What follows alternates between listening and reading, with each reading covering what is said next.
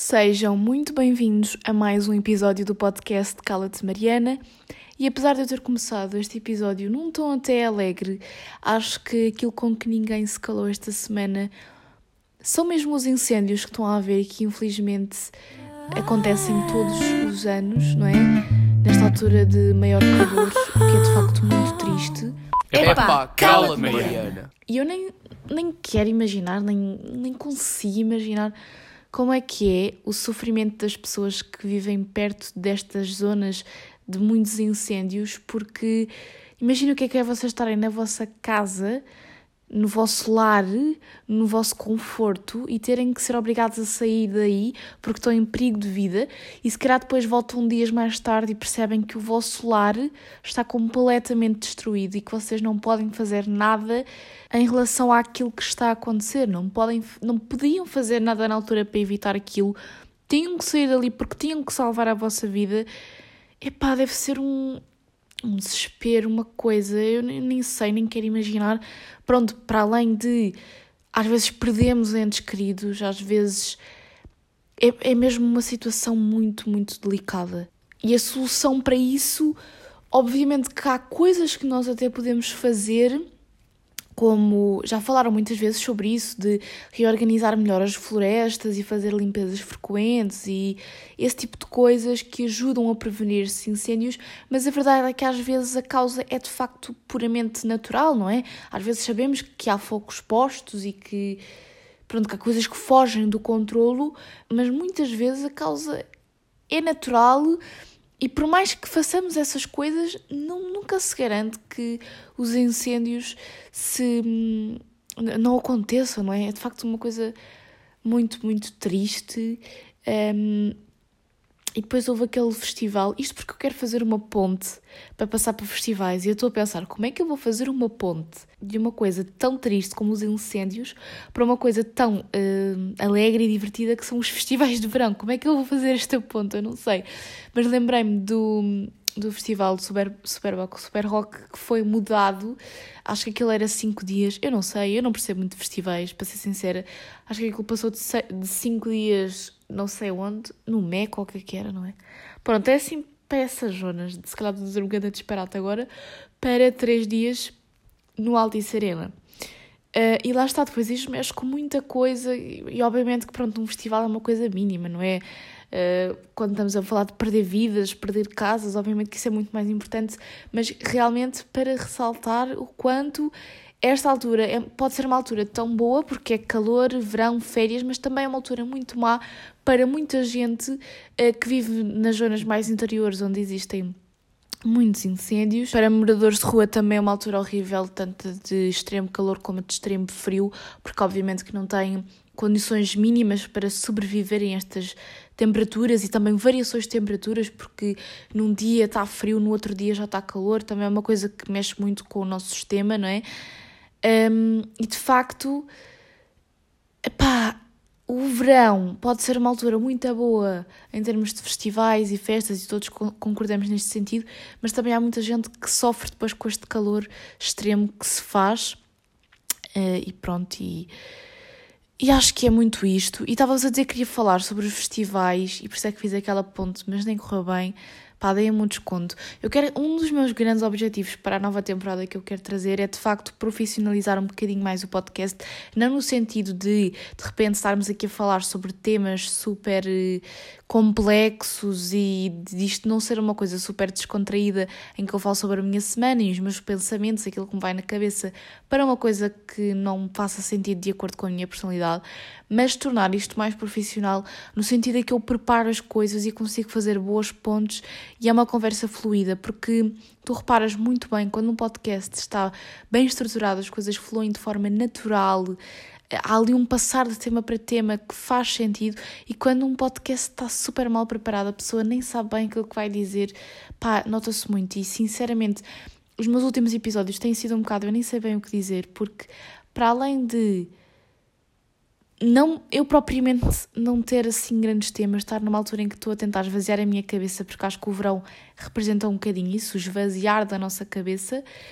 Um, depois também estou a gravar vlogs para o canal e, por exemplo, eu gravei vlogs durante esta última semana todos os dias. Portanto, eu mostrei e vou publicar no meu canal de YouTube tudo o que eu fiz. Uh, também disse lá algumas coisas que fogem à minha rotina, não é? Também coisas que se calhar iriam para o podcast, disse lá, e mesmo que haja pessoas que só ouçam o podcast e que não veem os meus vídeos no YouTube, para mim não faz sentido eu estar a repetir, estar a repetir conteúdo. Uh, e às vezes já me sinto obrigada a fazer isso. Portanto, esta altura de verão é uma altura super complicada. Ainda bem, sinceramente, que eu vou parar em agosto porque eu não sabia como é que iria continuar a gravar podcasts neste estado. E depois, ainda por cima, os episódios estão a sair à tarde e a más horas, porque, como eu disse no episódio anterior, eu acho sempre que vou ter tempo de gravar no próprio dia e depois nunca gravo no próprio dia. Mas, sem mais demoras, vamos mas é passar para, de facto, os temas que eu tenho aqui para. Ah, mentira! Então, ainda não cheguei-vos falar o que eu queria dizer dos festivais. Eu não percebo como é que há pessoas que conseguem ir a todos os festivais. Porque, assim, influencers, eu ainda entendo. Ok, têm patrocínios, têm parcerias conseguem uh, ir aos festivais gratuitamente. Agora, há pessoas que vão lá simplesmente porque querem uh, curtir, divertir-se no verão e tal, e fazem elas muito bem. Por acaso nunca fui a um festival de verão e era uma coisa que eu queria. Mas é pá, eu este verão estou mesmo complicada de dinheiro, já estou. Estou a querer fazer muita coisa, não, não tenho dinheiro para, para tudo o que eu quero fazer. Como é que há pessoas que simplesmente têm dinheiro para ir a todos os festivais? E quando eu digo todos os festivais, eu não estou a exagerar, porque eu sigo pessoas no Instagram que não estão claramente a trabalhar num festival, não têm nenhuma parceria, não têm nada e vão a todos os festivais. Onde é que há dinheiro para isso? Cá há festivais que são tipo 40 euros, outros que são 100 euros. Tu gastas para aí 500 euros a ir a todos os festivais ou mais, eu não, eu não sei. Isto para mim é super complicado de, de entender, sinceramente. Não, não sei. Mas pronto, assuntos que eu tenho aqui então para falar. Olha, o primeiro é que eu fui a um batizado não esta semana, mas na semana anterior, mas não consegui falar disso aqui no podcast ainda. E há sempre aquela conversa do costume nos batizados, quando estás com aqueles familiares que já não vês há não sei quanto tempo, que é ai, estás tão grande, estás feita uma mulher, estás tão crescida, olha-me este corpo, ai, os namorados, ai, o teu pai deve sofrer tanto esta conversa de bosta que irrita tanto e que obviamente tem um fundo muito machista por trás, não é? Porque ao meu irmão, por exemplo, não dizem nada disto. São capazes de dizer que ele está mais alto, até podem elogiar a sua aparência, mas nunca vão dizer: ai, o teu pai deve sofrer muito, mas deve sofrer porquê? Pá, e depois também Parece que. Estás a ver depois aqueles homens mais velhos que vos cumprimentam, tipo. Ai, estás tão giro. Isso é tão estranho, tão. que remete para um, uns fundos um bocadinho mais. pedófilos, não é? Tipo, vocês não sentem isso? É uma coisa tão estranha, tão. tu não te sentes nada confortável com aquilo e as pessoas continuam a fazer. Obviamente, lá está, são sempre as pessoas mais velhas que o fazem porque se calhar não têm bem noção que isso é super desconfortável e que não faz sentido estarem a dizer isso. Tipo, as pessoas não têm nada a ver com o que eu estou para aqui dizer. Depois, dá, na minha idade já não se olha tanto desta forma, mas se forem miúdas mais pequenas, então há muita sexualização infantil. Tipo, miúdas com 8 anos giritas e já estarem a dizer. Aí os namorados, pai vai ter tantos problemas no futuro. Isso já é estarem a sexualizar completamente porque já estão olhar para ela como uma mulher atraente, sendo que a rapariga tem tipo 8 anos. É uma coisa muito estranha, muito complicada e pronto. Depois, para além disso, há sempre aqueles constrangimentos de estares a cumprimentar pessoas que são da tua família, mas que são ainda afastados, que tu não costumas ver, que tu mal sabes bem a vida da pessoa. Tipo, há pessoas que eu tenho sempre dificuldade em me lembrar já dos nomes dos filhos e é um bocado constrangedor, não é? Mas nós vamos na mesma. Mas isto, por acaso, é uma cena que eu no futuro não gostava de ter, porque no meu dia de casamento, eu não quero batizar os meus filhos, mas enfim, nesses dias importantes, eu não, é, não, não vou querer estar lá com pessoas que não faz muito sentido eu ter. Mas depois eu também penso que se eu for a pensar desta forma, eu vou ter tipo cinco convidados no meu casamento. Se eu só for convidar as pessoas que faz de facto sentido, eu não vou ter quase ninguém. Eu acho que é por isso que se convida mais gente, é para parecer que estamos todos ali em festa, unidos, é boa da malta e não sei o quê. Ai, faz-me faz confusão. E depois também penso que na idade em que eu devia ter mais amigos e mais pessoas à minha volta, se a idade em que eu não tenho ninguém, ou tenho muito poucas pessoas, que é agora, como é que eu vou fazer aquelas festas de aniversário, tipo em casas alugadas e não sei o quê, com bué de amigos, se eu não tenho amigos nesta altura? Vou fazer essas festas o quê? Aos 40 anos? E eu estou a supor que nessa idade vou ter mais amigos, sendo que supostamente tu envelheces e perdes cada vez mais os amigos, não ao contrário. Portanto, quando é que, quando é que a minha vida vai se começar a parecer com a vida das outras pessoas? Pronto, eu estou a gozar, obviamente. Não, a minha vida não tem que parecer com uma das outras pessoas, mas obviamente que são questões que tu pensas, não é? é pelo menos eu acho que sim, as coisas estão feitas para tu estás sempre a comparar aos outros porque tu tens que ter uma vida igual ao dos outros, não é muito comum tu seres ou quereres ter uma vida diferente. Mas pronto, já estamos aqui a divagar completamente porque eu queria mesmo falar sobre aquelas questões de te abordarem, dizerem que estás feita uma mulher e olha-me este corpo e tipo é tão desconfortável. Parem só com isto. Principalmente aqueles homens mais velhos. Parem com isso porque é super creepy, é super desconfortável. Não é fixe, ok? Não é fixe. Não, não há cá toques, não há cá nada, não nada, ok?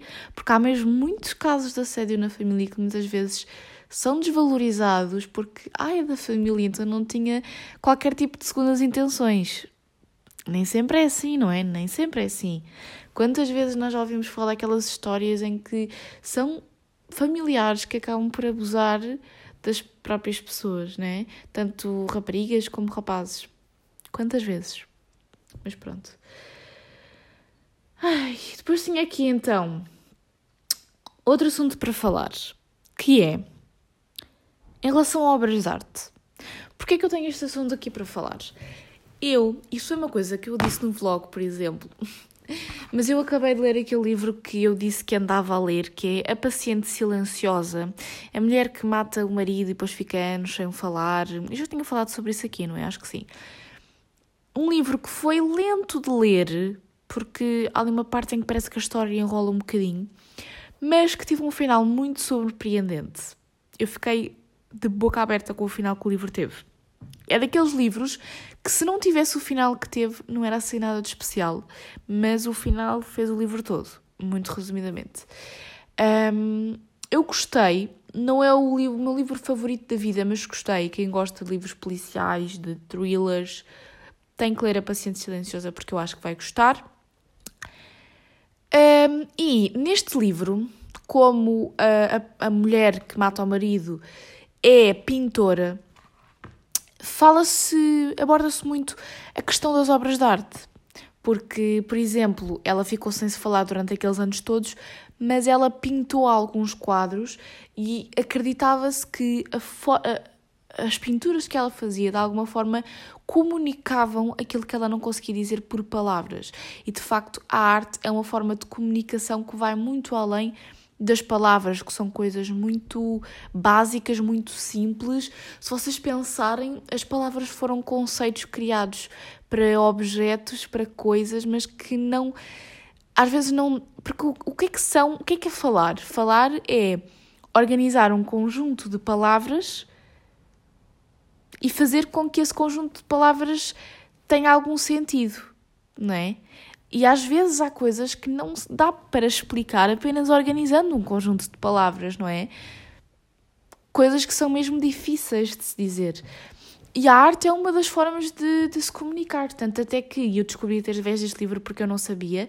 Até há um tipo de terapia que é a arte-terapia, em que se leva as pessoas a desenhar para se perceber o que é que se passa no seu interior. Eu sabia que isto se fazia era com crianças, e eu lembro-me quando eu ia à psicóloga, quando eu tinha tipo 5 anos, eu fazia muitos desenhos, muitas atividades visuais e desenhar, e eu gostava muito disso, era uma das razões que me levava a adorar ir ao psicólogo. E de facto faz todo o sentido, porque para tu incentivares crianças mais novas a irem lá, tem que ter algum tipo de atividades, de joguinhos, não é? Não pode ser só falar durante uma hora, porque nenhuma criança vai achar isso minimamente interessante, nenhuma criança vai ter vontade de ir. E eu já vos disse aqui no podcast que eu adorava ir à psicóloga, eu tinha mesmo vontade de ir. Inclusive, tenho uma consulta marcada, malta!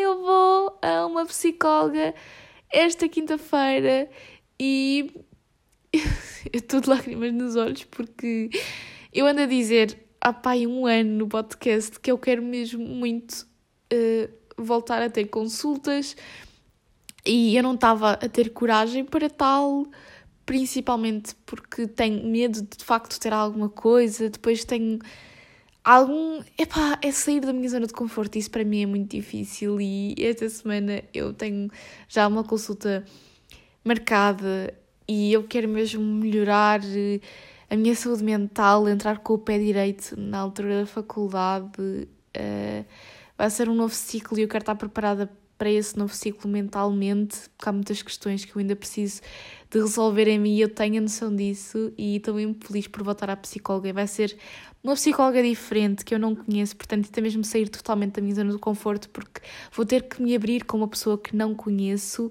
confiar nessa pessoa. Vai ser toda uma experiência que eu depois também quero muito partilhar com vocês. Um, e opá, sério, isto eu emociono mesmo muito porque eu nunca pensei que fosse finalmente ter coragem para voltar. Isto pode parecer uma coisa muito parva para vocês, mas de facto para mim é uma grande conquista. Mas pronto, estavas a dizer então a falar deste livro e da forma como abordava as obras de arte e o seu conceito, e também já explorei aqui com vocês no podcast que, na verdade, tudo o que nós temos na nossa vida é uma questão de atribuir significados às coisas.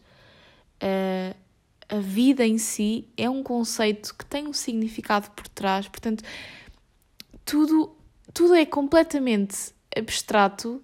Ou, no, aliás, nós tornámos tudo completamente abstrato, não é? Porque, na verdade, não existia nada, não existia palavras, não existia língua, não existia objetos e nós começámos a criar um mundo super complexo em que, de repente, nós vamos à escola, nós temos uma casa, nós trabalhamos, nós chamamos a uma cama uma cama, estão a ver? E, e, e, tal como tudo é um conceito, as obras de arte não deixam de ser um conceito, não deixam de ter um significado atribuído. E eu acho que já fiz aqui uma reflexão filosófica sobre a arte e pergunta-se muito o que é que é a arte, porque é que um, um certo quadro é considerado arte e outro é considerado lixo, sendo que há muita arte que é totalmente incompreensível, que tem um valor incalculável e que às vezes para nós pode parecer tão simples. Vocês de certeza que já viram aqueles quadros que é tipo um rabisco na tela e de repente vale um milhão de euros. O, o que é que define arte e como é que podemos categorizar e dar valor a essa arte, não é? E ao ler este livro eu cheguei a uma conclusão. É que cada obra de arte, e eu estou a dirigir muito à pintura porque lá está, este livro fala muito na pintura, mas cada obra de arte, ou melhor, todas as obras de arte são iguais, iguaizinhas. Aquilo que dá valor a uma obra de arte e que a define como arte é o valor. Opá, eu quero dizer isto da forma que dá mais para compreender, mas aquilo que faz de uma obra de arte uma obra de arte é o valor que nós lhe damos. Como diria o Google Trator, esta é a reflexão filosófica. Ou seja, nós temos uma tela com um rabisco pintada por mim, que não sou artista, não é? E temos uma tela com um rabisco pintada por um pintor super renomeado. Obviamente que a dele vai ser muito mais valiosa do que a minha. Mas porquê? Porque há todo um conceito por trás, há todo um valor que é atribuído àquela obra que não é atribuído à minha. Porque quando nós estamos a olhar para uma obra de arte, nós não estamos a olhar literalmente com os nossos olhos para ela. Nós estamos a olhar processando a informação que estamos a olhar. Nós fazemos isso com tudo à nossa volta. Nós temos opinião sobre tudo à nossa volta. Se nos mostram um vestido, nós não olhamos simplesmente para o vestido, nós formamos uma opinião automaticamente no nosso cérebro sobre o que é que achamos desse vestido. E portanto, quando nós estamos a processar uma obra, nós vamos olhar para o autor da obra, para uh, o, o, as cores escolhidas para aquela obra, para onde é que a obra está exposta, se é na casa de alguém, se é no museu, onde é que é. Nós vamos olhar para um conjunto de fatores.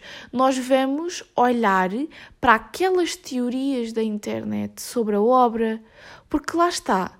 Um quadro com um rabisco pode não dizer nada a ninguém, mas se for um quadro com um rabisco que o autor diga que representa a pobreza no mundo, de repente já vale imenso, só porque lhe é atribuído um significado que se calhar para uma pessoa tem aquele significado e para outra pessoa não tem aquele significado e ela não consegue ver onde é que está aquele significado. Se calhar para o autor, o rabisco numa tela branca representa uma mancha perante um, um, um mundo um, privilegiado, uma mancha de pessoas que passam fome eh, e que vivem na pobreza perante um mundo de brancos ricos. Há tanta. Não, eu não quero dizer inventar, mas pode-se atribuir tanto significado a uma coisa que aparentemente é muito básica que é muito fácil nós de repente darmos valor a uma obra que se calhar se fosse apresentada num contexto completamente diferente não tinha esse valor. Porque uma obra tem muito mais valor quando é apresentada num contexto que, que lhe faça sentido. E eu não estou só a dizer isto perante estes quadros com rabisco. Por exemplo, se vocês tiverem um quadro de uma paisagem, de um pôr do sol, se esse quadro tiver apresentado, uh, tiver apresentado não, tiver pendurado na sala de alguém muito, muito, muito rico, vocês e vocês não vão concordar comigo, provavelmente, mas se pensarem bem, vocês até concordam. Vocês até gostam daquele quadro, só por estar num contexto de uma casa milionária, de combinar com a decoração da casa, e se calhar se esse mesmo quadro tivesse ao lado de um caixote de lixo, vocês iam olhar por ele, olhar para ele, passar por ele e nem sequer iam ligar nenhuma, porque iam pensar, ah, isto é um daqueles quadros de feira mega baratoides que alguém deixou aqui ao lado, aqui pendurado.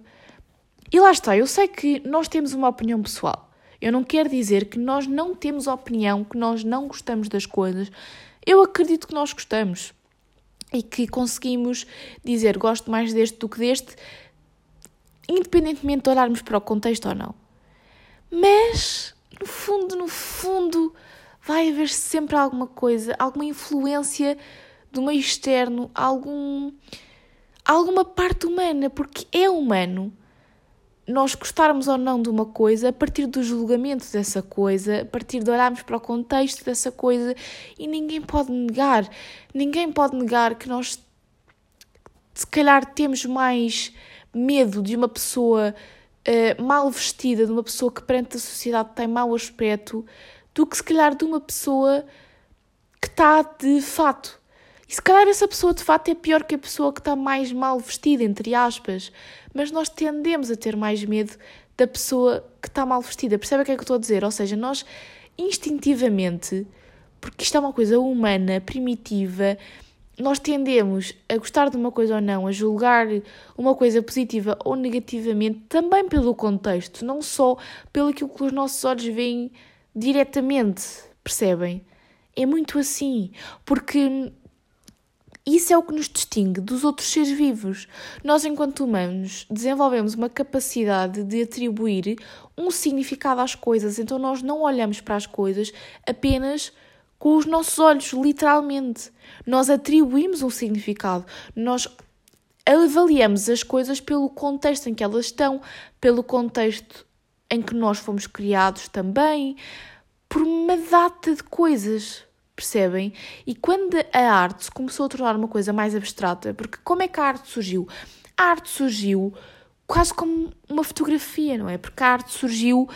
Um, aliás, não, mentira, estou a mentir. A arte surgiu desde muito cedo nos Homens das Cavernas para representar batalhas e não sei o quê, não é? Porque eu, estava, eu ia dizer, a arte surgiu como uma fotografia porque se pintava aos reis para, se, para ficar com eles registados, não é? Mas isso é completamente mentira. Estava aqui a dizer uma barbaridade. Mas pronto, quando a arte se tornou uma coisa mais complexa do que só representar aquilo que a realidade consegue ver, porque antigamente a arte era isso, não é? A arte era representar aquilo que se vê. Mesmo nas cavernas, a arte, apesar de ser uma coisa abstrata para nós, para os homens das cavernas era uma coisa muito simples. Eles representavam aquilo que acontecia no seu dia a dia, que eram batalhas, guerras, esse tipo de coisas, não é? Caçadas.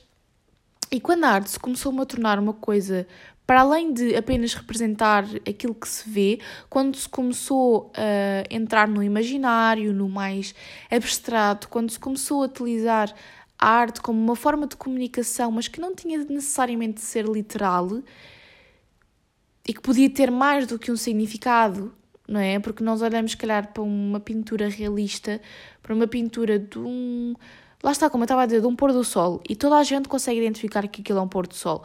Mas, se calhar, se olharmos para um quadro com uma risca, ou várias riscas, vai haver uma pessoa que vai olhar para aquilo e dizer que aquilo representa isto. Outra vai olhar para aquilo e dizer que aquilo representa aquilo. Outra vai olhar para aquilo e dizer que aquilo é uma autêntica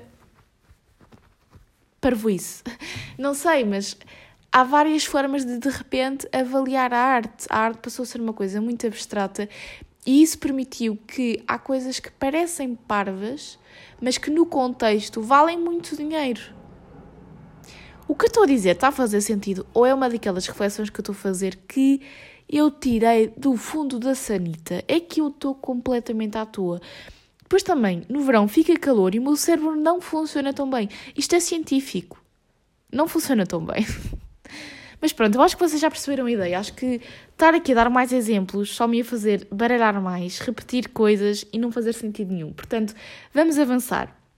Tenho mais um assunto para falar com vocês, que é: fui à ginecologista pela primeira vez ontem. Eu já tenho 18 anos, já estava na altura de ir à ginecologista pela primeira vez. Foi uma que, hum, que já segue a minha mãe, portanto, daí eu ter ido a essa e estava muito nervosa, porque as pessoas dizem sempre muito mal das suas idas aos ginecologistas. Dizem sempre que os exames doem imenso, tipo, por exemplo, aquele do Papa Nicolau que eu fiz, que dói imenso, que se sentem como um franguinho exposto, que é super desconfortável. E malta, eu senti-me completamente à vontade no início ao fim da consulta. Não senti qualquer tipo de dor a fazer qualquer exame, a ser vista. Eu não me senti desconfortável em momento algum. A única altura em que eu estava desconfortável é quando eu ainda não tinha começado a consulta, ainda não tinha começado a fazer os exames e estava nervosa e super tensa por causa daquilo que as outras pessoas diziam. Deixa-me ver. Papa Nicolau. Exa. Porquê que este exame também se chama Papa Nicolau? Não faz sentido, pois não é uma citologia do, do colo do útero, pois tira-se ali um bocadinho, raspa-se ali um bocadinho do colo do útero para se fazerem exames. E eu acho que o facto da coisa ter corrido tão bem é porque de facto eu escolhi uma médica como deve ser. Porque as pessoas têm que de facto fazer alguma pesquisa e quando se trata de coisas tão íntimas como ver ali a coisita, né? Um, tem que se fazer de facto uma boa escolha, não é?